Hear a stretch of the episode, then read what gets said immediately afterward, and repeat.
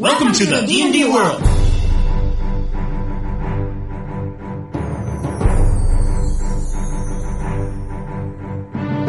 Olá, jogadores e DMs! Estamos aqui para o episódio 47 do podcast Rolando 20. Eu sou Daniel Anandi E eu sou Davi Salles. e estamos de volta, Davi. Estamos de volta para falar nada mais nada menos do que a maior inspiração para Dungeons and Dragons. O que, que nós vamos falar hoje? Do primeiro cenário, talvez, de RPG, se você for imaginar assim, né? Como os cenários são O primeiro cenário que depois foi utilizado no RPG, que é A Terra-média, Arda, Senhor dos Anéis, o Hobbit. Então a gente vai aproveitar então toda a nossa empolgação aí. Eu acabei de comprar o- a versão estendida em Blu-ray dos filmes, estou assistindo de novo. Estamos jogando Lord of the Rings online também. Acabamos de entrar nas minas de Moria aí. Então a gente vai querer comentar com vocês o que, que a gente pode aproveitar da Terra-média, né? Que é o meu cenário favorito de RPG mesmo. Tipo, eu acho que jogar RPG na Terra-média é fantástico.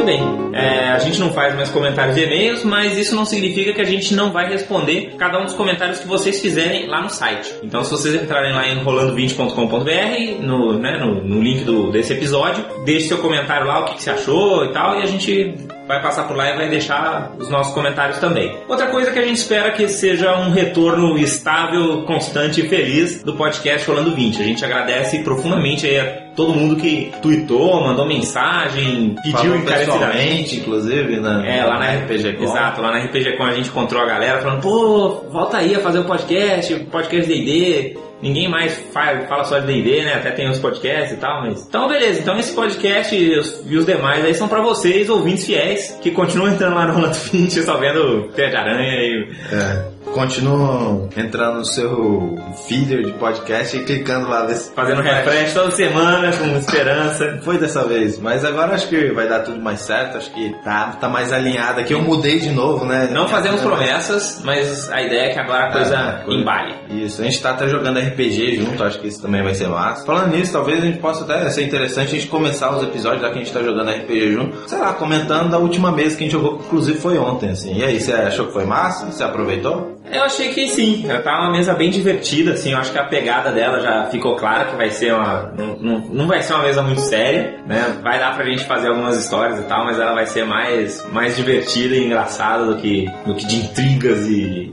É, e mistérios. Porque tu- tudo que dá pra zonear, a galera tá zoneando, né? É, que não se não aproveita tanto como essa coisa de, de, né, de aproveitar uma história do personagem, mas por outro lado é super divertido, assim, a É. gente sai sempre feliz, assim. E a gente começou a usar uma regra nova, que a gente resolveu fazer um sistema de achievements. É, São, né, troféu, Isso. ou Que são suas, seus, reconhe são suas, seus reconhecimentos, suas...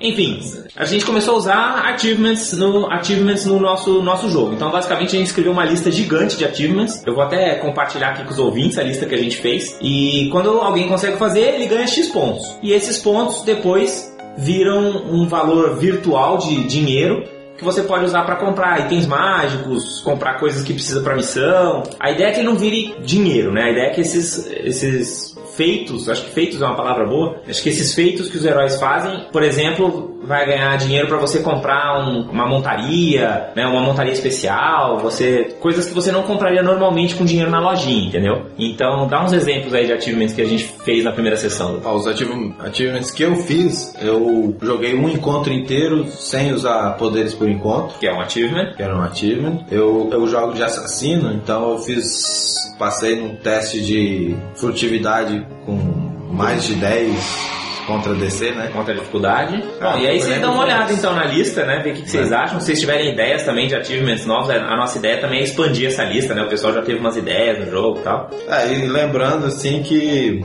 eu acho que isso, a ideia dessa, dessa regra de achievements é muito massa pra essa mesa específica, assim, ó. Tipo, você conhecer a galera, você vai, puta, esses caras com achievements vão se dar muito bem, sabe? É, porque é o pessoal que tem uma pegada meio de, de, de meta-jogo nesse aspecto, eles acham legal, o- porque não deixa de ser um desafio a mais, né? Além de você fazer tudo que você precisa fazer na aventura, você ainda quer conseguir fazer isso e conseguir os feitos. Então você é uma dificuldadezinha a mais, assim, dá uma Exatamente. camada a mais no jogo. Mas dá uma pegada humorística também, assim, É, coisa bem é. engraçada.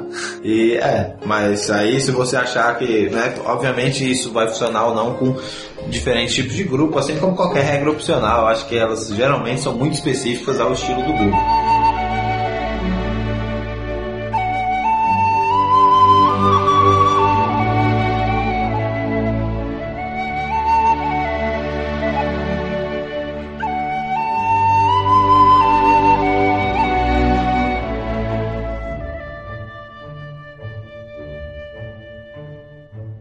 Você que é o especialista de Senhor dos Anéis aqui, né? Eu gostaria, Fale sobre a Terra-média. Que- com- Qual que é a história da Terra-média? eu gostaria, né, de ser esse especialista ninja, não sou tão bom não. Talvez passar umas dicas, teve lá os podcasts de Senhor dos Anéis, mas do do nerd, jovem nerd lá, que são bem massa, mas acho que eles são mais específicos a o Senhor dos Anéis em si, o livro, né? Aqui a gente tá falando mais do cenário, Uhum. e também mais sobre o RPG e tal. Então, bem, vou falar aqui um pouco da, da história da Terra-média. A primeira era, eu não conheço tão bem. O legal do Senhor dos Anéis, já começando assim, falando por que, que ele é massa como cenário, assim, porque Uhum. você lê os livros e fala, puta, isso é foda. Por que, que você pode, né, qual a vantagem de você usar esse cenário ah, em- ao invés de Forgotten Realms, Eberron e, e- Uma das coisas que eu acho foda, assim, é a forma como o Tolkien escreve a, a história do mundo. Tipo, ele deixa muito claro que a primeira era faz muito tempo, a segunda era faz um tanto de tempo, e a terceira era é mais ou menos o que está acontecendo atualmente, e mais a gente está falando de um tempo mais atual, assim, né? Foi algo que Tipo, a gente tá mas meio que no fim da terceira era, é isso? Seria como né, se tivesse, sei lá, talvez no começo da quarta, porque depois ele Tá. contar, ah, na quarta era isso aconteceu, no futuro isso aconteceu assim. Por que, que eu digo isso? Então você vai ver que tudo que pega da primeira era, ele vai contando meio que uma pessoa contando um- uma história que aconteceu.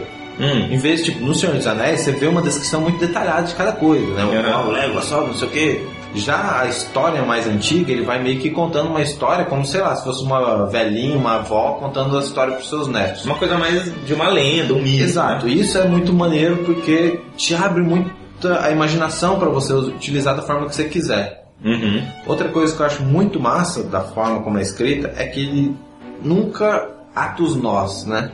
Nunca desata os nós da- das dúvidas, que, eu- que é um negócio que eu escrevi no, no, no, num post sobre como fazer personagens. Quando você for contar a história do seu personagem, não desate todos nós, não explique tudo.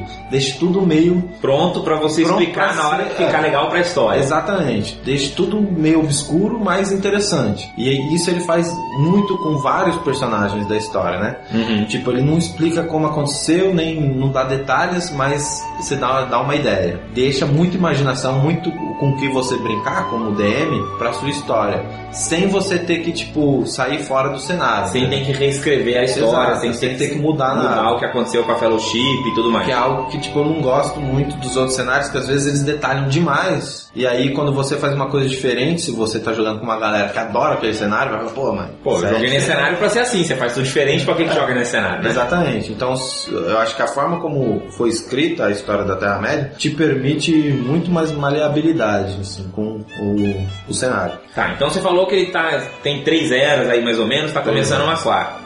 Essas eras mais antigas são detalhadas lá no Silmarillion, principalmente, né? E um pouco nos apêndices.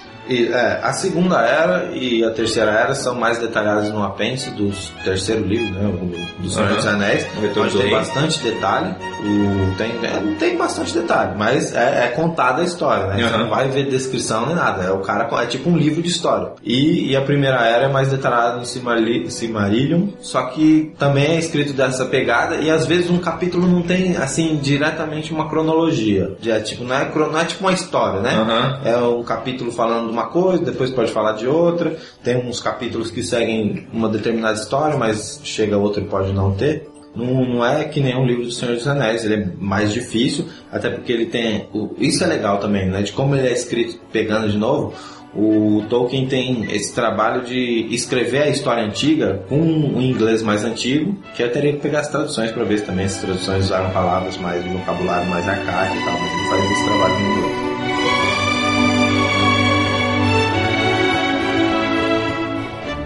Tá, mas focando no cenário aqui, pra gente não se delongar para sempre. Primeira era, talvez a era mais diferente, assim, que não tem muito a ver com a terceira era, assim, com o que a gente conhece pelos filmes. A primeira era não é meio parecido com a primeira era de quase todos os outros cenários, assim, já que eles foram muito inspirados em Senhor dos Anéis, aquela coisa do, dos deuses criaram, os deuses brigam, Isso, os é. deuses espalham seus filhos Mas pela acho, terra. acho que seria até.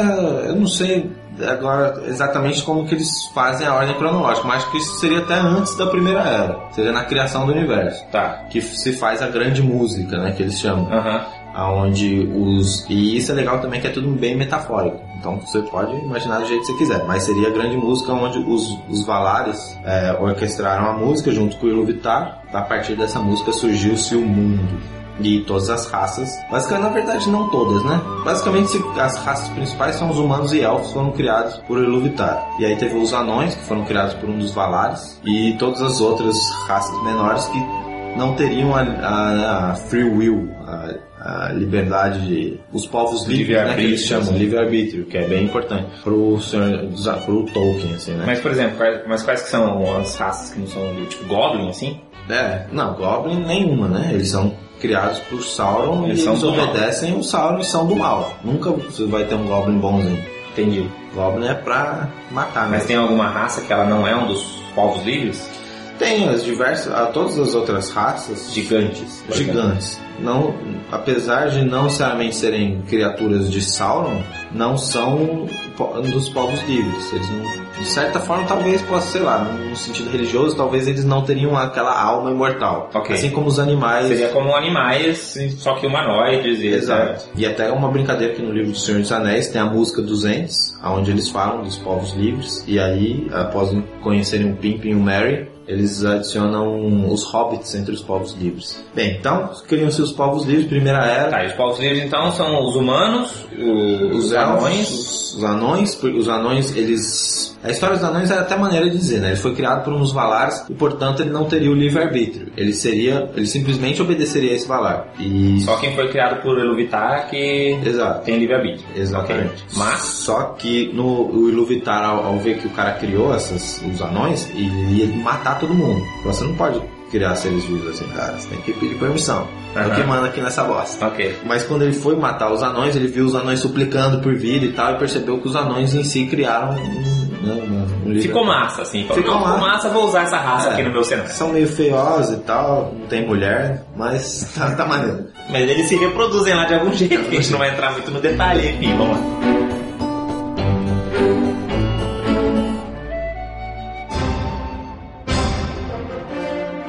Então, a primeira era. Tem toda essa mistificação e tinha o Morgoth.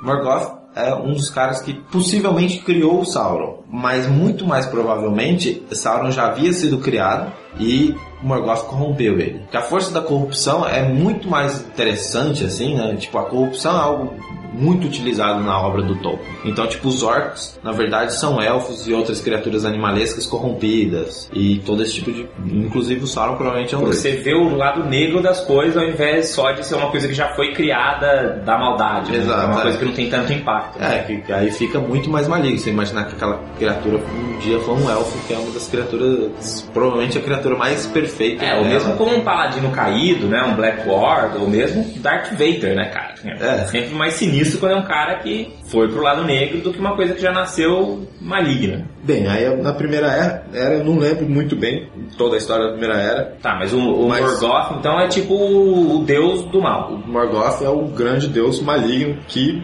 nos. Mas ele, foi, mas ele foi criado maligno. Não, ele é um dos Valares, mas ele é como um anjo caído, ele é como Lúcifer. Aham. Ele né, foi criado por Deus, mas queria o poder, ele queria controlar tudo e tal. Queria virar, talvez. Uma um- humana, assim. É, tinha um algo de um quê de, de ser humano. Então ele que a primeira era é a história basicamente da luta entre os elfos e o Morgoth. E as criaturas que ele criava, tipo... Mas ele não tinha Goblin Orc ainda, eram umas outras criaturas. Acho que já havia. Acho que foi mais ou menos nessa época que ele cria os orcos e tal. E mas ainda a história ainda nos passa muito na Terra Média, né? A história nos outros continentes. É, o continente, as terras imortais, os elfos vão pra, pra, pra Terra-média lutar contra o Morgoth, porque ele tava meio escondido por lá. Mas a Terra-média não tinha mais nada a ver, porque depois tiveram os cataclismos e tal. Que mudou to- toda a geografia, Geografia e tal. E, mas o que, que, que, que, que dá pra pro- que, que é dá pra aproveitar, né? Uhum. Assim, pro seu cenário. Tem uns monstros muito maneiros, assim, tipo o Balrog, que é uma criatura bem sinistra, que a gente vê em Moria, foi criada por Morgoth. Tá. É uma- todos os Balrogs, existem mais de um, Uhum. foram criados por Morgoth. Uma das criaturas que é o que eu sempre quis usar assim numa campanha, se eu fosse fazer na Terra-média, é a Ungoliant, que é tipo a a rainha aranha lá dos Draus, como é que é? Como se fosse Love. Loth, é. Seria bem a tradução de Loth pra, pra D&D. Você acha que a primeira era, assim, se a gente fosse fazer um paralelo, por exemplo, com o cenário padrão do D&D, o Vale de Nentir, seria o equivalente às guerras de, de Baal Turat, aquela coisa dos demônios, é uma coisa bem antiga, assim. Não, poderia se considerar Ou em isso. Forgotten, por exemplo, na época dos elfos, em Comantir, assim, muito antes dos humanos e tal. Isso. Bem, os elfos, eles roubam, ele queria roubar lá as Cimarils, que é o, né, dos elfos, ele rouba, e aí os elfos vão atrás pra dar umas porradas nele, pegar Cimaril de volta.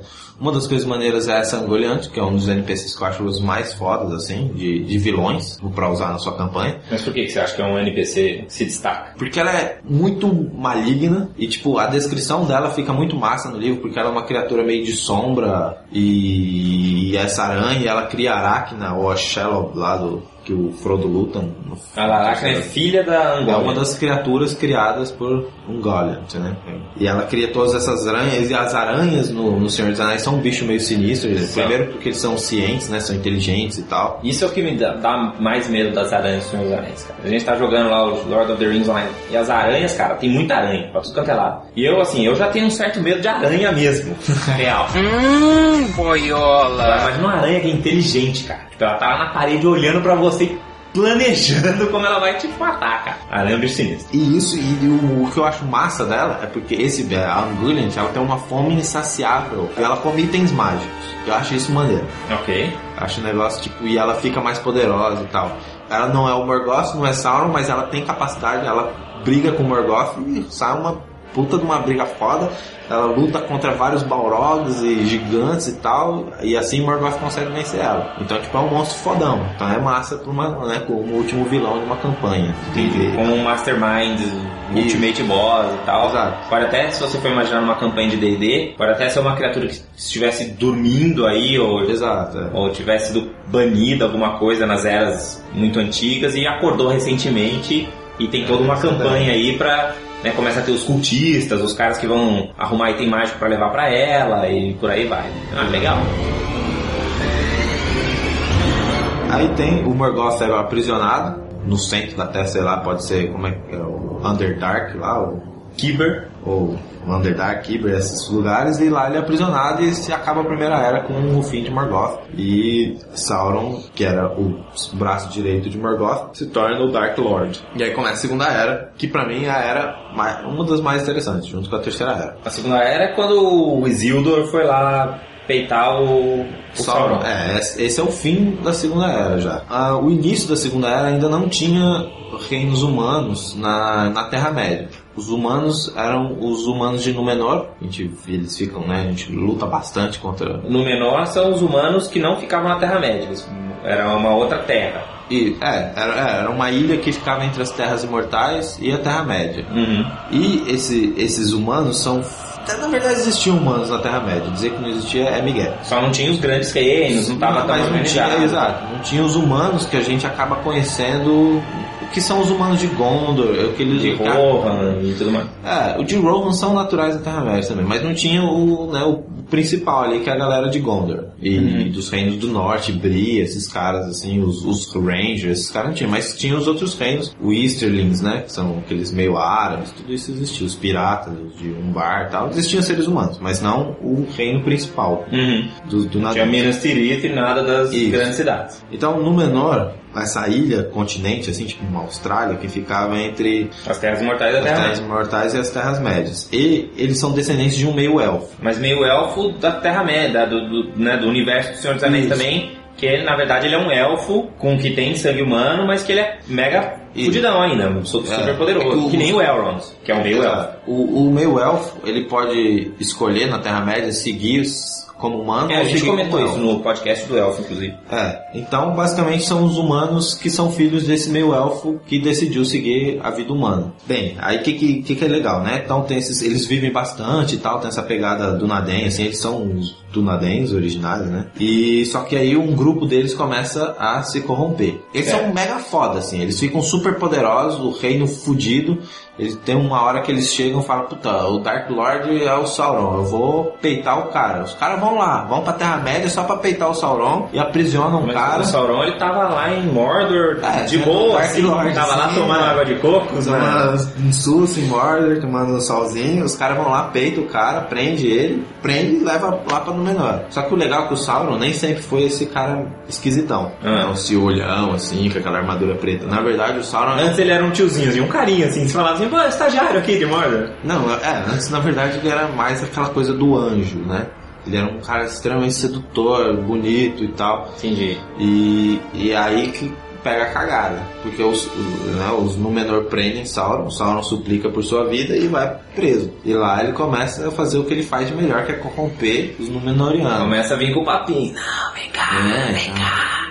Exatamente. Então eles falam, pô, por que vocês não vão pra Terras Imortais? Vocês conseguem me peitar? Agora é só vocês. Pega aqueles elfos bunda mole lá que estão andando mole. Porque se vocês forem às Terras Imortais, é isso. Se vocês forem pra lá, vocês vão se tornar imortais. E era isso que os numerônios malignos, né, os que estavam sendo corrompidos, queriam. Eles achavam que os antepassados meio elfo deles foi meio burro de escolher ser humano e eles queriam ser imortais como ele. Certo. Até porque o Sauron também, dentro da mitologia da, da Terra-média, ele que cria o medo da morte Tá. dentro dos, dos humanos. Que na verdade isso era na verdade uma bênção, né? A bênção da morte. Bem, então co- acontece isso, os numeranos montam a maior frota ever desse cara e vão lá. Assim, junta milhões de exércitos e vão para Terras Mortais. Isso, mas já existiam alguns numeranos que eram contra isso. Falavam, galera, vocês estão pirando aí. Fica de boa aí, curte Boa. aqui, já aprendemos Sauron. É, não, não. E foram. E aí, quando eles vão pra lá, eles, né, não tem muito detalhe, mas acontece o cataclismo. Hum. E todos os numeranos que foram, todos, tudo se perde, todo mundo morre. Mas esse cataclisma foi o quê? Foi, Foi a fúria divina, porque os caras tá. Falou, vocês estão dando relaxo, vamos Exato. zoar toda a geografia desse lugar. Aí vieram tsunamis gigantes, destruíram todos os barcos, os caras se perderam. É, e, e aqueles que eram fiéis a, a, né, ao Iluvatar e tal, estavam felizes em serem seres humanos, ganha, foram ganharam a bênção de ir pra Terra-média. Tipo, porque no menor virou uma Atlântida da vida. A- Foi um lugar muito high-tech mega poderoso e que acabou ficando Exatamente. por baixo da água Tem- por algum cataclismo sinistro. Tem essa pegada meio Atlântida do menor. E aí esses seres humanos vão pra Terra-média, onde eles fundam. Ou seja, nós podemos dizer então que os antepassados do Aragorn são tipo uns Aquaman, assim. Ah, talvez algum tenha ficado lá virou Aquaman. Mas os antepassados do Aragorn são esses Númenóreanos Os do bem, os fiéis a, a Iluvatar. E aí eles foram pra Terra-média. E aí eles ganharam a permissão de ir pra Terra-média e não morrer que nem um... E as Terras Imortais ficaram de boa. Os Terras Mortais ficaram lá. suas- Porque são imortais, afinal de contas. Exato. Indo pra Terra-média são quando eles começam a colonizar e montar os reinos. Tem aquele mega reino do norte, que depois vai se dividir em três, também na Segunda Era lá. E tem Gondor também, ali embaixo. Tá, mas então Gondor ele começa com os descendentes desses. Ah, Númenóreanos. desses Númenóreanos. Isso. Na verdade, então todos os reinos humanos são de ascendência Númenoriana. É, todos esses reinos que, que ah, são os que se passam na, tirando Rohan, né? Rohan, na verdade, são os povos. Que eram os nômades das planícies que se organizaram e. É, basic- é basicamente isso. Eles ficavam próximo da- das montanhas sombrias, assim, perto da, da floresta de Mirkwood lá também. Uhum. E eles gostavam muito de cavalo ali. E acabaram descendo pro sul, onde eles né, acharam Rohan, era massa, tinha umas planilhas maneiras, umas planícies maneiras e tal, e, começaram, e colonizaram e montaram um reino lá. Bem, mas tinha esses reinos Gondor, Gondor antes tinha, ocupava Rohan, ocupava tudo ali. Helm's Deep não é de Rohan, por exemplo. Quer dizer, é de Rohan porque está no território de Rohan hoje. Mas foi construída por esses grandes caras. Rohan faz aquelas casinhas de bosta lá. de madeirinha e tal. Quando é um negócio mega massa e foi feito descendentes Númenóreanos, Númenóreanos. exato. Tanto que tem Minas Tirith, Os. Como é que chama lá? Os. Osgaliath, Pelargir, tem muitas cidades fodas assim. São aquelas cidades com aquelas megas construções e tal. Então, tem influência anã nessas construções? Porque Helm's Deep tem uma pegada meio anã, né, na coisa. Os seres, os, os humanos, elfos e anões sempre tiveram laços comerciais, né? Uhum. Então, muito provavelmente sim. né? De repente construíram juntos Ah, e tal. Então, sempre né, trocaram informações, trocaram cultura e trocaram Tá. tecnologia. Nesse tempo inteiro, os anões estavam ativos na Terra-média, É, dentro mas- das montanhas. Isso. Os anões, o Tolkien, pelo menos né, nos livros que eu li, Não detalhou muito. não detalhou muito. O que tem, que eu gostaria de comprar um dia, assim, são acho que uns 14 a 20 livros que conta a história da Terra-média, de cada povo, de cada coisa, e é gigante, assim, mas é muito massa. Bem, mas os a- na, na- história, né, no, no recurso que eu tenho, que é o, é o apêndices e os RPG dos Senhor dos Anéis e tal, não, não se detalha muito a história do- dos anões em si. E os elfos tinham lá os que estavam lá nas Terras Imortais, mas tinham também já uns elfos vindo pra E, é, Terra-média. quando os elfos vieram para a Terra-média, alguns não, alguns decidiram não voltar. E foi aí quando começou a se dividir os elfos nas três raças. Tem os Noldors, que são os elfos mais puros e tal, e os Sylvans. O Legolas é um Silvan. É, os elfos que nasceram na Terra-média, não, na- nas Terras Imortais, são os Noldor. Tá. Que são, por exemplo, A o- Galadriel. A Galadriel, que nasceu lá. O Celombon, como é que chama lá? O Celeborn, né? Celeborn. Tem um nome meio bizarro. Eu sempre imagino que é um cebolão, assim. E eles botaram um cara feio pra fazer esse elfo aí no Senhor dos Anéis, no filme. É, ah, não tem que deu um Os, os elfos são todos meio feios, não são no, Senhor, no filme do Senhor dos Anéis? É, se for ver. E o engraçado assim, que tem uns assim que tipo, você Vai olha ver que pra cara tem- dele, você vê que a gente. barba dele tá bem feita só, né? Mas não é um cara sem barba. É, então. É, Vai ver, que eles, vai ver que os caras lá da Nova Zelândia são. tem muito cara de, de, de viking. E aí não deu certo pra fazer os elfos, enfim. Ah, não, ó, o Celeborn já é um, é um Sindar já, ele deve ter nascido na Terra-média. Ó, então isso explica a feiura. Mas a Galadriel não. Galadriel não, já, ela já é Noldor. Aqui eles dividem o Sindar como os elfos que... Os Silvans, os que ficaram em Mirkwood, e os Sindar, os que não ficaram em Mirkwood, ficaram ali Mas, depois mas começaram a nascer em- na Terra-média. Exato. E esses seriam os elfos. E os humanos foram lá e colonizaram tudo e, e beleza, e fizeram os reinos é, prosperarem, porque eram terras boas e terras férteis e beleza. Só que eles já. E, tipo, e os caras que foram corrompidos por Sauron foram destruídos no, no, no cataclisma lá. Isso. Mas Sauron não foi destruído. Sauron voltou para Mordor, aonde ele forjou os anéis e começou aí a, a parte mais sinistra da, da Segunda Era. E foi na segunda era que ele faz os anéis, então. Eu não sei se ele já tinha forjado os anéis ou forjou depois do Cataclisma, como é que foi. Mas aí ele distribuiu esses anéis porque tinha outros reinos humanos. Nem todos os, os Nazguls são desses reinos humanos dos Númenóreanos.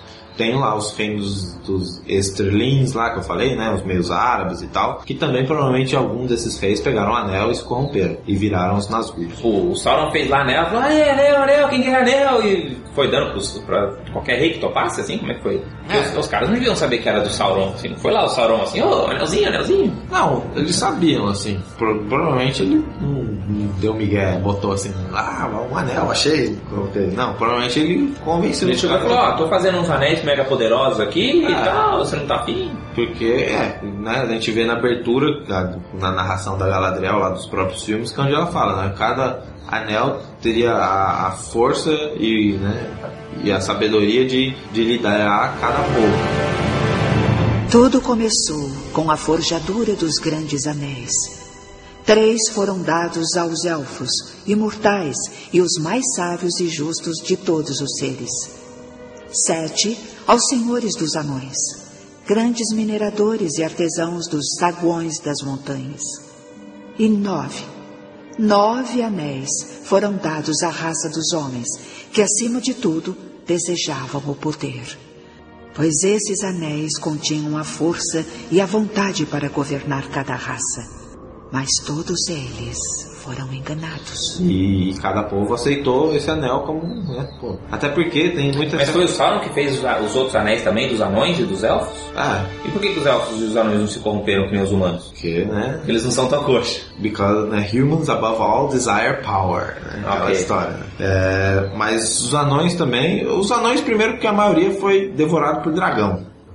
Muitos dos anéis anões dizem que foram destruídos dentro do- dos estômagos de dragões. E os dos elfos, porque os elfos, Os elfos são mais fodas pra mesmo. caramba na Terra-média, não acontece Exato. nada com eles. E os humanos esses são corrompidos. Bem, nesses reinos númenóreanos tinha Gondor. Gondor é tipo um reinozinho de bosta que tava lá. Os reinos mais fodas eram os reinos do norte, que também já, né, depois de um tempo, começa a dar, dar conflito. Aquele conflito típico, né? O rei tem três filhos, Cada um quer cada um quer poder, não, quer dividir o reino, Não quer começa a dividir, brigar. e aí se divide os reinos, e aí começa as tretas, e aí começa a guerra. No início, o Sauron já estava espalhando sua corrupção, deixando os caras com desejo de poder, fala, não, você tem que ser o rei melhor que os outros. e tudo mais. Exatamente. Com isso vai, vai vem a decadência do- desses reinos e é, basicamente acaba e Gondor é o que sobrevive a isso, né? Os reinos do norte também né, Angmar surge e esse é, Angmar sendo liderado aí pelo Witch King, né? Até por isso que ele tem esse título de rei, né? O, o Nazgûl lá. Ele é o rei bruxo porque ele é o rei de Angmar, que era um reino no norte, que ficou meio que um reino de Sauron no norte, assim, né? Exato. Onde ele tinha lá cidades e fortalezas orcs e goblins. monstros. E com isso ele assolava todo o norte da Terra-média. Isso, e aí algum Rudar, por exemplo, que é um- é desses três reinos, já, se- já se alia a Angmar. Fudeu, tem que se aliar a Angmar se a gente quiser sobreviver. Sobreviver, sobrar na história. Porque, porque o Sauron, talvez aparentemente, imagine que ele quer matar todo mundo. Mas ele não quer, assim, tipo. Porque no filme dá essa impressão. Ele provavelmente quer matar todo mundo que é descendente dos Númenóreanos, porque ele tem uma raiva foda, porque eles prenderam ele, deram tapa na cara, falou. É, Cuspiram na cara dele É. e tal. Rolou uma, rolou uma vingança. Fala uma vingança. Mas os outros reinos humanos, não. Ele, ele se contenta em ser o rei maligno que eles têm que cultuar, senão ele mata você. Ok, então ele não é tão mal assim, tem Não é gente mal, boa. É, é, é, é gente boa. Ele não é tipo uma força entrópica da destruição, é que às vezes dá, dá essa impressão. Bem, então aí esses reinos acabam se né, né, colapsando. E aí rola a grande guerra da Terra-média, na verdade, então. Isso, aí a- tem a última guerra, a, a grande aliança lá, onde se juntam os elfos e os. Que na verdade grande parte também dessas coisas, dessa. Apesar de ser na segunda era que já acontece isso, na terceira era se aprofunda cada vez mais essa, o fim desses reinos, A e tal, decadência a decadência total. geral. E bem, aí tem a segunda era onde os, os humanos e os elfos se aliam para derrubar Mordor. E foi neste momento, quando a esperança havia acabado, que Isildur, filho do rei, tomou a espada de seu pai.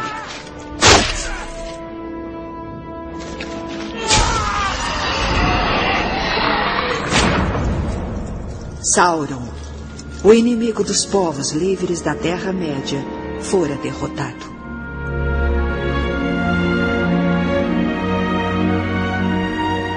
E aí a terceira era é bem focada em Gondor mesmo. Que é o que sobrou, que é o grande reino humano que, Que, sobrou. que aí tem essa pegada muito D&D quarta edição, que é tipo Os pontos de os luz. pontos de luz. Gondor é tipo um ponto de luz. E mesmo assim, Gondor tá numa decadência foda. Gondor entra em guerra civil.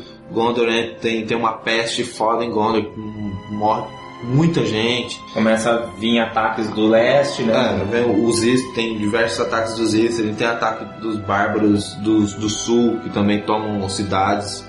é, de Gondor, e o reino de Gondor vai diminuindo, até que eles não conseguem mais controlar Rohan, abandonam, mas aí ah, pelo menos vem um aliado em vez de ser um- uns inimigos que Aham. tomam conta. Então vira bem esse esquema dele de quarta edição. E, e as cidades do, do mais pro oeste começam a ficar totalmente ah, sem comunicação mesmo, né? Se for pegar, ah, por exemplo, toda a parte de Eriador, né? Como o Bri Isso, é. e Os o próprio nem- condado, isso aí perde completo contato com as terras do, do mais pro oeste, que é Morra e tudo mais. Eles nem, eles nem se consideram parte do reino, né? É. Acaba-se totalmente, né? nem se considera parte do reino. E ficam né, aquelas ruínas, né? Senhor dos Anéis é muita ruína. Você vê, todo lado tem ruína de algum desses, Desses grandes reinos númenóreanos. númenóreanos, exatamente. Que também é uma pegada muito do D&D, né? Uma pegada muito desse, dessa questão do Vale do Mentire, dessa pegada da quarta edição, que é sempre ter essas ruínas de Baal Turat, essas ruínas né, de Arcose e Baal Turat, que eram os, os grandes reinos antigos também, né? Então,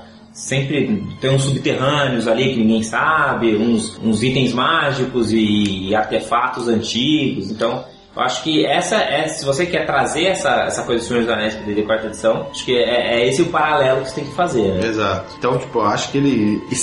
De cenário ele se encaixa muito bem, né? Tipo, o mundo em si, né? Ou seja, se você quiser começar assim uma aventura de D&D com essa pegada do Senhor dos Anéis, ainda que você não faça, assim, ah, vou jogar no cenário do Senhor dos Anéis, mas você queira aproveitar isso, pensa nisso tudo, né? Como que isso aconteceu, cria-se é, esse histórico para o seu cenário, quem que foram esses eh, os jogadores dessas grandes guerras do passado, use e abuse de ter essas ruínas, conta a história dessas ruínas, né? Isso, não, tipo, você pega qualquer livro relacionado, um, um, algo que eu sugiro aqui que é muito massa é a enciclopédia de Arda que tem na, na, internet, é tipo, um, tipo uma Wikipedia só do Senhor dos Anéis, assim, onde tem tudo, cara. E tipo, você pega um NPC, você pega. Qualquer coisa você consegue teleportar. Você consegue teleportar a mora inteira pro seu cenário. É um lugar muito foda. Você consegue teleportar Rohan como um reino, como um cenário de reino do seu, pro seu cenário fácil. E é tipo um, é um Tanto reino já fizeram massa. isso, né? Você pega, por exemplo, Valenar É, em Eberron é Rohan.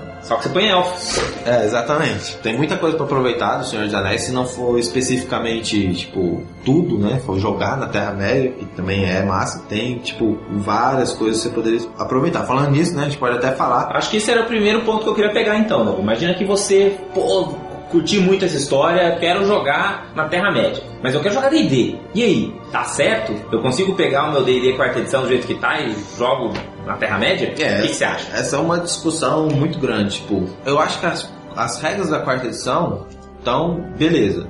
Eu acho que não é um problema de regra, mas eu acho que seria interessante uma adaptação melhor, assim, não usar o cru, né, o core e simplesmente jogar. Eu ia achar muito legal se saísse, por exemplo, as regras para quarta edição. Por exemplo, um mago da Terra Média, que tipo um mago da Terra Média poderia ter lá umas magias no encontro, poder por encontro, mas os poderes atribuídos podia ser as suas espadadas com o seu cajado, maneira, entendeu? Que aí você limitava um pouco o uso da magia combativa, como ficar lá todo, todo round Mandando o Burning Hands. mas ao mesmo tempo ele ia continuar sendo mago, porque até porque esses poderes aí, né? Sim, ser um já D10 de mudam muito. míssel mágico ou ser um D10 de arremessei meu cajado, tá no mesmo, certo? É, exatamente. Então, tipo, eu acho que a- as regras da quarta edição em si não, não impedem, mas eu acho que acha- mas você acha que assim, essa, essa pegada heróica colorida, assim, que é, que é muito a pegada da quarta edição, né? Quase super-heróis medievais, assim. Você acha que essa é a pegada da, da- do Senhor dos Anéis, da Terra-média também? Sim, De eu, uma, uma aventura assim, né, maior do que tudo, assim. Tipo, Com certeza, a, a aventura é maior do que as pessoas, assim. Com- Não, com certeza. Só ver o livro do Senhor dos Anéis, cara. Quando o Gimli e o Legolas vão pra Helm's Deep, cada um É mata D&D 50 total, né? orcs. Tipo, No GURPS isso nunca vai acontecer. Exato, é, é um negócio D&D mesmo. É, realmente mais para essa pegar D&D do que GURPS ou do que muitas outras coisas. Mais Ah, realistas, né? É, cada machadada, cada flechada é um arco que vai e tal. Então é, é aventuresco, assim. Tá, mas você acha então que a gente teria que, pelo menos no sistema de magia, dar uma, É, dá- uma reduzida na pirotecnia? Isso, assim? fazer, fazer classes que façam mais sentido para aquele cenário, assim, né? Porque não é D&D. Tipo, não é um cenário D&D, mas... É, porque não tem clérigos, É, Certo. tem clérigo. herol, assim, tipo, não aparece nada que se pareça com clérigo de D&D. Mas várias outras classes encaixam perfeitamente bem. Tipo, sem adaptação nenhuma. Guerreiro, Warlord, é, acho que até o Bardo. Não, o bardo, bardo encaixa bem, é só você É, deixar ele Desde que, tipo... um pouco menos arcano, assim. Isso. Mas os elfos, por exemplo? Os elfos você também tinha que... Os elfos, por exemplo, tem que dar uma, né, uma brincadeirinha só para eles ficarem mais parecidos com os elfos. Apesar que o elfo da quarta edição tá parecido com o elfo da, da Terra. Só o Eladrin que não tem muito a É, ver. o ladrinho já não tem muito a ver. Essa coisa de teleportar não, não encaixa mesmo. Cortar não, já não rola. Entendeu? Não, não precisa adaptar muito, assim, não é muito difícil. Ou seja, só você banindo umas coisas aqui e ali, né, e arrumando uns corner case, você acha que dá certo. Dá, dá- daria bem certo. E tem aquela pegada de que talvez o, o, o Senhor dos Anéis ele queira mais faz, utilizar suas skills do que o combate sempre, né? Da ideia é bastante focado, mais focado no combate e tal, apesar né, com, do que os skill challenge. Aí depende também de mesa para mesa. Eu gosto sempre de colocar skill challenges. Pra mim, muitas vezes mais gratificante que o combate em si, porque eu acho que às vezes eu penso mais criativamente, a mesa fica mais criativa, porque você pensa de formas diferentes. Outra coisa que eu acho mais massa também, ele é o combate, ele, é um pouco mais lento do que o Skill Challenge. O Skill Challenge, tipo, sei lá, as escadarias de Moria estão caindo, a gente tem que fugir. Porra, é muito mais emocionante do que muitos combates contra orcs e goblins porque eles vão ficando meio tediosos talvez depois de um tempo. Então, eu acho que acho que é isso. Eu acho que é uma campanha mais focada em skill challenge, né? Um cenário o legal seria focar em skill challenge, porque é o que a gente, tipo, os desafios da, do, da comitiva muitas vezes são skill challenge, né? Tem que passar por, pelas montanhas de gelo lá. Skill challenge, tem que ir escadaria de Moria, fugir do Balrog. Mas uma coisa que muda bastante também seria a questão dos itens mágicos, né? Ah, sim, não. Item mágico na Terra-média é super comum. É super comum, sim, concordo. Tipo, o, no grupo todos tinham, por exemplo. No grupo todos tinham. O Bilbo, no seu aniversário, chega a dar presente, itens mágicos de presente para as crianças na sua festa. Tipo, a magia em si é comum, não é? Nossa, meu Deus, magia. É aquela história de que não, é low magic, isso aí é meio que. É, é de quem não conhece direito o cenário, né? É, tem mágica para todo lado. Mas a mágica nunca é simplesmente para dar um bônus. Essa é a pegada. A mágica é algo importante em si. Ela tem um, uma, uma, pegada de roleplay dentro da, da mágica. A mágica não é mágico porque é mágico só, assim. Eu acho Mas como que você adaptaria isso na prática, assim, para sua aventura? Basicamente, é, tende dar uma história para os seus itens mágicos. Não precisa ser todos. Um item pode ser poderoso, mágico, sem precisar entrar muito em detalhes, né? Porque D&D tem, tem mágico pra caralho. Se for pintar a bota, eu vou ter que explicar a história da bota, não sei o que, aí fica meio chato mesmo. Se for um item importante, que vai ficar um bom tempo com o grupo, pô, legal, dá um trabalho. Outra coisa também, que é uma regra que já pensaram, já tem até na quarta edição, é você progredir o item junto com o nível do grupo, né? Em vez de o cara tinha lá a mágica mais 3, ele achou mais um Sting, detectora de orcs, e você vai usar ela até ela virar uma espada mais 5, sei lá. É, exatamente. E basicamente também é isso, os itens mágicos no Senhor dos Anéis, eles evoluem, né? Com você. Não só no online, que a gente tem, né? Que a gente joga, que eles evoluem mesmo, tem barrinha de XP e tudo, mas o, os itens mágicos na história do Senhor dos Anéis, eles evoluem. Então a Sting não é mágica porque veio um, um anão e forjou ela, falou, sei lá, colocou sangue de orc e falou agora ela vai ser mágica e tal, quando passar um orc. Não, ela matou uma porrada de orc. Aquela espada, ela de certa forma ganha um pouco de consciência e fala, ah, puta, eu odeio orc. Então toda vez que aparecer um orc, eu vou dar um bônus de dano e vou brilhar pro meu dono ficar sabendo. O dono já ficar na pilha. Já ficar na pilha e tal. Até como recurso narrativo, né? Que é bem massa também. Item mágico é, é normal, tem tanto quanto. E mesmo quando não são mágicos, é uma questão também de você usar esses itens especiais, né? Itens com histórias. Então mesmo que você tenha, sei lá, uma corneta de Gondor, né? Que não, não é mágico necessariamente, mas você colocar esse item que dá um bônus, que faz não sei o quê. É. Acho que é uma coisa que tem uma pegada bem Senhor dos Anéis, assim, também. Exato. É. Ou esse escudo viu muitas batalhas, é da segunda Tipo, ele não é mágico, mas ele dá mais um de AC, entendeu? Porque é um item que tem uma história. É, em, não, ter, em, termos é, práticos, ele vai ser um item mágico do D&D, né? Na prática eles seriam mágicos, eles não precisam ser tipo mágico, ah, eu detecto magia, tipo, mas sim. Exato, ele não tem arcana nele, mas ele Exato, é. é um item com história, um item que é melhor do que os outros, né? então é, é, tirar um pouco essa coisa de, ah, item mágico, tem mágico, tem mágico do D&D, pode manter o sistema do jeito que ele tá, Exato. só que você dá um pouquinho mais de descrição e explica por que, que aquele item é melhor que os outros através de um recurso narrativo, ao invés de só falar que ele é mais um. Exato, não, essa, essa é a ideia dele. E isso é legal também, até porque te incentiva a dar menos itens mais um, porque precisa dar esses itens, e mais tipo item mais um que faz um poderzinho maneiro pra até ter uma historinha envolvida. Né? É, isso não falta na quarta edição, só você escolher bem seus, é, seus itens. E bem, esses são os itens mágicos e a quarta edição tal. Mas tem os outros sistemas também que eu acho que é interessante falar, até porque quem queira jogar quarta edição ou outro sistema talvez possa dar uma olhada. O que eu conheço, que eu comprei e joguei uma vez, é o Lord of the Rings, do role playing game da Decipher, que eu acho uma bosta.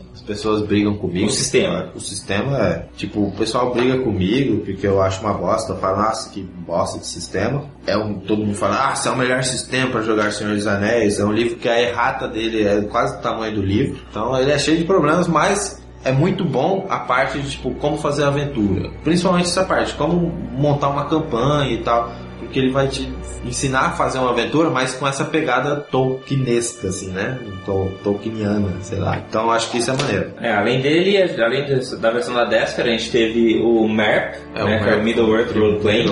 Foi o primeiro, ele era baseado no Rollmaster, então era aquele. Ele tinha esse problema que ele tinha uma pegada muito realista, né? Então, assim, os combates eram muito mortais e tal. Então era muito difícil você conseguir repetir uma cena de, de, de Helm's Deep, a menos que o seu personagem tivesse trocentos milhões de pontos, e, entendeu? É, essa, essa é uma Começa a sair da escala, né? Porque, tipo, todo mundo vê a comitiva e, tudo bem, na comitiva o Legolas era um príncipe, o Gimli era um príncipe, o Aragorn era um príncipe virando Era o rei, né? O Boromir também era o príncipe. Todo mundo ali era foda, né? Até porque esses, essas honrarias, esse, é, também, é, pro Tolkien isso era importante, né? O cara não era rei simplesmente porque ele era rei, filho do, do último rei, mas porque ele tinha a pegada de ser rei, né? Tinha uma coisa da Era meio meritocrata, recíproco, assim. era, era, era meritocrata, totalmente, assim. Então, esses caras são foda. Mas eu acho que pra sua campanha de D&D é isso também. Seus- e eu acho que a quarta edição A quarta traz edição bastante tem isso, né? muito isso, porque no primeiro nível você já é foda pra Os personagens são os heróis da campanha, né? Talvez eles não sejam príncipes nem grandes, mas eles são fodas. De alguma forma, eles são os caras mais fodas da Terra-média. E tem que trazer essa pegada pra você jogar na Terra-média com esse grupo. Então acho que isso também é até um outro ponto, né? De você não ter medo de deixar os seus personagens serem os fodões, serem os bons, entendeu? Então, muitas vezes os DMs ficam meio com medo de, de por, né, o, o jogador fala assim, pô, eu quero que meu personagem seja um príncipe, eu quero que meu personagem seja filho do Duque, o DM fala, não, isso aí, né, nada disso. Você vai ser filho do Ferreira. E de repente fala, pô, que, vai mudar, entendeu? Na prática, entendeu? Então, deixa isso acontecer e use isso como uma ferramenta narrativa, né? Deixa o cara ser o príncipe, deixa o cara ser o rei, entendeu? Tudo bem, ele vai continuar sendo de nível 1, entendeu? Ele vai co- continuar tendo que progredir, passar por todas as aventuras pra virar um cara de nível alto pra ele realmente ser o rei do reino, entendeu? Então acho que isso é uma outra lição que o Senhor dos Anéis pode nos dar, né? Deixe seus jogadores serem fodas, assim, que eles são os, os caras que estão debaixo dos holofotes da aventura. É, e essa é a pegada. Até porque acho que fica. Que é o que o Senhor dos Anéis, se, de certa forma, escapa. Tem essa pegada dos personagens, dos heróis serem pessoas boas. Sempre. Mesmo o Senhor, tipo, é difícil ter um cara. O mesmo Boromir, Que teve lá suas. que cara sempre assim e tal, ele era bom. Não, é, sem dúvida, sem dúvida. Todo mundo ali é, é bom. Mesmo o Aragorn do filme, que é meio bunda mole, é um cara bom. Não, mas eu digo bom de bondade, assim, né? Aham. Tudo bem, tem. E é isso. Tipo, você não vai ver unaligned. Sim, ter é, caras ele, ele é um jogo bem preto e branco, ele não tem muitos Exato. tons de cinza. Que também é uma pegada bem D&D clássica, né? Eu acho que isso é massa. Então, tipo, o, acho que o mestre ficaria muito mais tranquilo de dar poderes e né, ser filho do rei, ser o príncipe, E ou ser o ter próprio rei. Se, itens eles, mágicos bons e... se ele soubesse que esses caras seriam bons. Porque eles sabiam que eles estavam limitados muito mais do que ao seu poder a fazer certas coisas, né? Porque no, geralmente pelo menos nas mesas que eu jogo, o mestre sempre tem que limitar os poderes e a capacidade dos personagens para que os personagens não cheguem escrotizando tudo, saindo totalmente fora da, da ideia da aventura. Vamos vandalizar geral, porque agora a gente é foda pra caralho. E no Senhor dos Anéis, a, a bondade, tipo, cara, a gente tem que fazer isso. A gente vai é ter que certo. salvar, é, a gente vai ter que Nós salvar. vamos pra Mordor, ainda que nós vamos todos morrer. É aquela pegada de Homem-Aranha, né? Tipo, com grandes poderes vem grandes responsabilidades. Então, pô, é isso, a gente é os caras foda. Se a gente não fizer, ninguém vai fazer. Então a gente tem que fazer. Você vê que a influência da Angólia foi profunda. É, então. Até deve ter sido ela que mordeu o Spider-Man.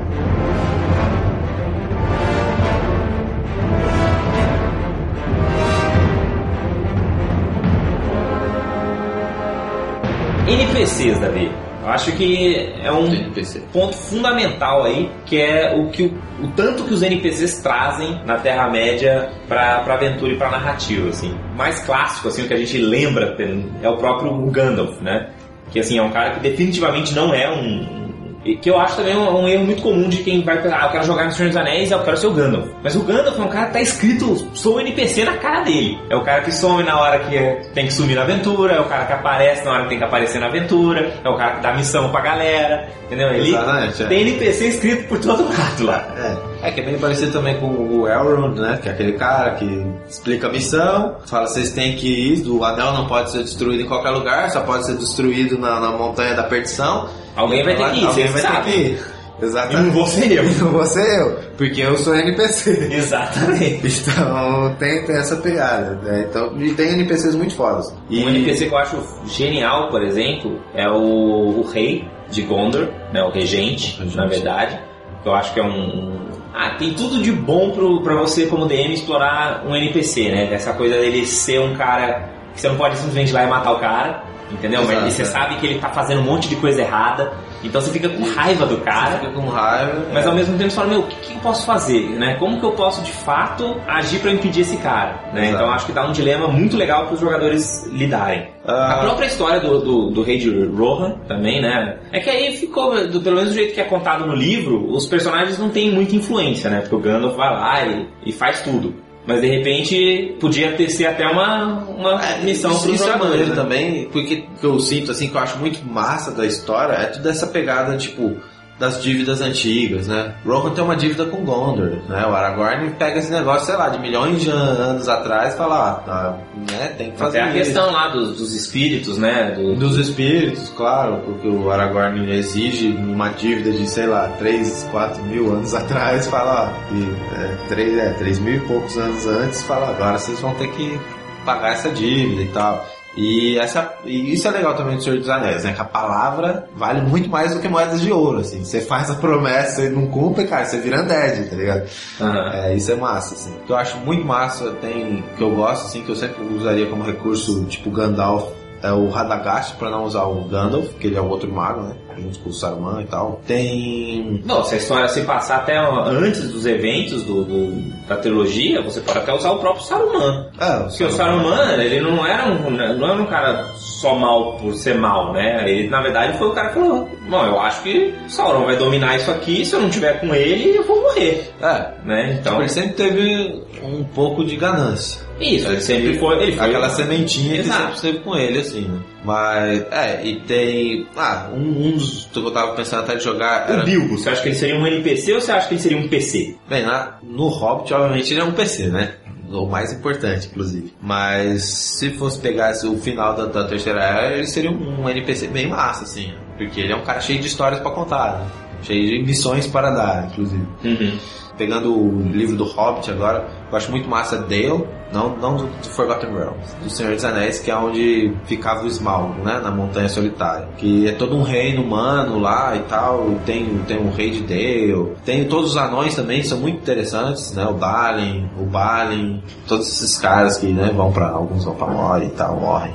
Mais alguma coisa sobre NPCs? Ah, ó, eu vou sugerir NPCs pra você pegar e ler do livro. Tem um NPC que é muito massa, que ele tem essa pegada mais cinza, que é o, o Turumbar. Um, um dos capítulos do Silmarillion fala desse NPC, que ele é muito massa. Ele era tipo um, anti-herói. Mas ele é o quê? Humano? Ele é humano e basicamente ele é o, o que, o que é legal, ele é, ele é- Ah, sei lá, talvez tenha uma pegada Wolverine, assim. Ele é foda pra caralho, mas ele é vingativo pra caralho. Hum. E o que leva ele a sua derra... ao seu fim é essa sua vingança, né? Que é um sentimento ruim. Ah, mas você acha que seria um bom NPC? Ele é um NPC, é uma, é, não é como a história dele toda acaba ali, mas é um bem massa pra você se inspirar, fazer o seu personagem, etc e tal. E é basicamente, os outros NPCs talvez que fale são os vilões que tem na Terra-média, né? Que eu já falei da Ungoliant, que eu acho muito massa. Tem os dragões, todos são bem interessantes. Os dragões são sempre malignos no Senhor dos Anéis, não? Sim, tem os Balrogs, que né, são, são idiotas e tal. O Morgoth mesmo, né? Pode, pode ser que ele esteja se reerguendo das profundezas. Isso que eu Até se você quiser levar sua aventura mais pro lado épico também, né? Tipo, e eu tô falando épico no sentido D&D, de níveis épicos da coisa.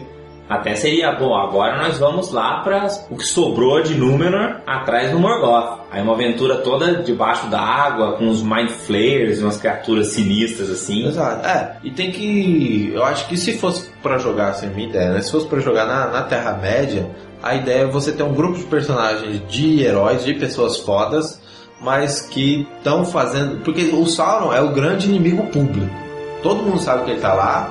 E ele faz esses milhões de orcs, e ele é maligno. Ele, o Witch King, o Saruman. Exato, mas tem toda uma gama de vilões escondidos. Até porque alguns acham que é muito melhor planejar na escuridão do que né, chegar logo de cara e falar eu sou foda e do mal. Então, tipo, isso eu acho que tem que se explorar bastante, né? Então, invente esses vilões que estão talvez trazendo a destruição da Terra-média, pô, mas ninguém ficou sabendo. Por isso não são contados nos anéis do, da história, né? Uhum. Então, acho que essa é uma pegada interessante. Então, por exemplo, o Morgoth está se levantando. Pode ser que saiam uns caras mais foda do que a comitiva do Anel pra matar o cara que tava lá no fundo do, do planeta, mas ninguém ficou sabendo. Faltou um Bilbo lá pra contar a história dele.